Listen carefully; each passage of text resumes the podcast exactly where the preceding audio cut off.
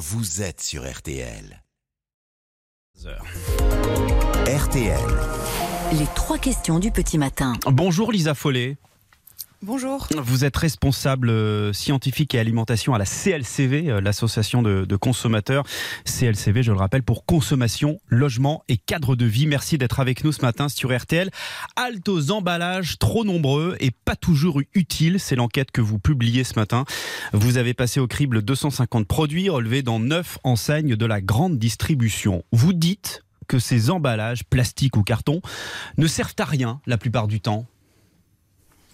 Oui, alors c'est vrai qu'on a étudié donc près de 250 produits dans tous les rayons confondus, hein, sur essentiellement des produits alimentaires. Mmh. Et ce qu'on a remarqué, c'est qu'il y en a beaucoup quand même d'emballages qui sont. euh, alors bien sûr, l'emballage, il a, enfin, il a quand même un, un intérêt hein, pour le produit, de, pour la, sa protection, pour sa conservation, pour son transport, mais il y en a quand même un grand nombre qui est, euh, qui paraît complètement démesuré et inutile.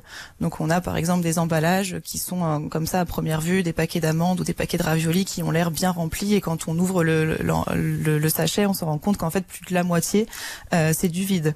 On a aussi la problématique de suremballage avec euh, des, euh, des, petits films en fait plastiques qui entourent par exemple des boîtes de, thé en carton ou des boîtes de biscuits en carton. Et là, on, se demande vraiment quel est son, intérêt en fait. Comme aussi, on peut citer l'exemple des manchons en carton qui entourent parfois certains yaourts ou crèmes dessert, alors qu'à côté dans les rayons, on a des produits, les mêmes produits, mais qui ne- Hmm. ne présentent pas cet emballage superflu. Donc c'est possible pour les Ça- professionnels. 55% de vide dans certains paquets.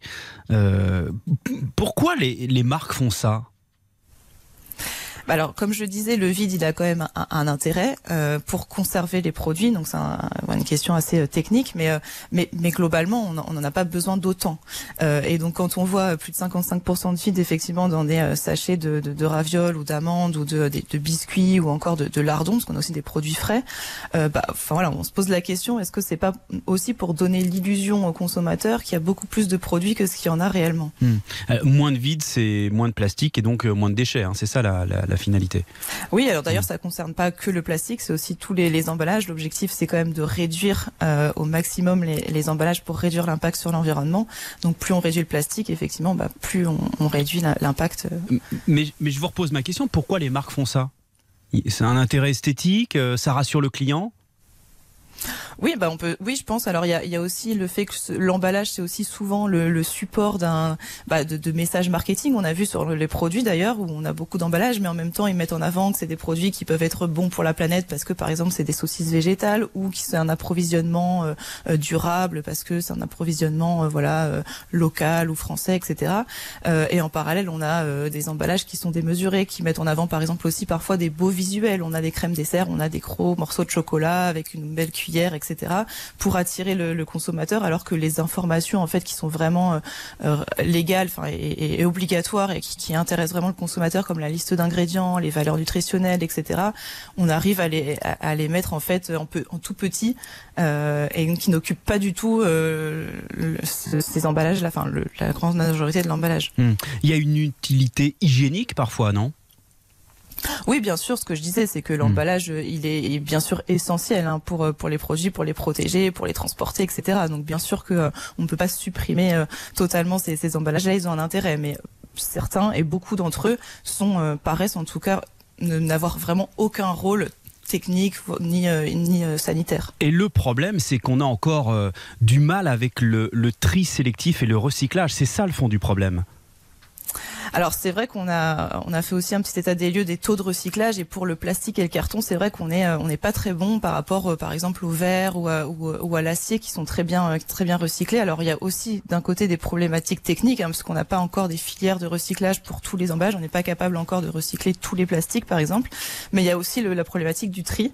Euh, alors si c'est plutôt facile pour le consommateur hein, de, de, de trier chez soi donc euh, globalement dans la poubelle jaune, nous ce qu'on a constaté aussi que c'était beaucoup plus com- plus compliqué de, de trier dans les lieux publics, par exemple les gares ou les parcs.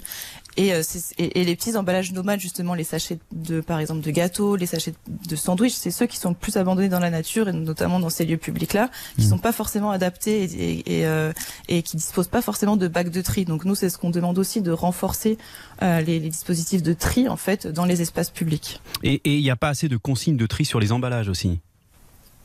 Alors ça, c'est vrai qu'il y a une nouvelle Entre le plastique et le carton, le carton, on pourrait euh, quand même préciser, bah ça, vous le mettez dans la poubelle jaune, ça, vous le mettez dans la poubelle verte. Et ça, ça ne Oui, figure alors- pas aujourd'hui sur les emballages.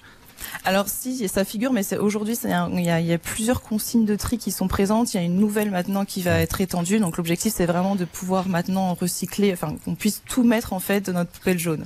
Mais ça, pour l'instant, c'est, ça va être mis en application jusqu'en 2023. Donc il y a encore, on a encore des emballages qui ne présentent pas encore ce nouveau euh, infotri.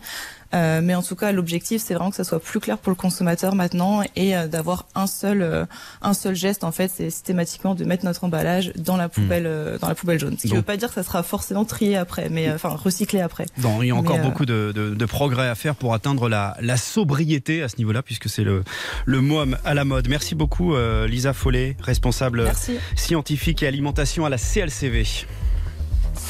Tous vos rendez-vous préférés sont à réécouter sur rtl.fr.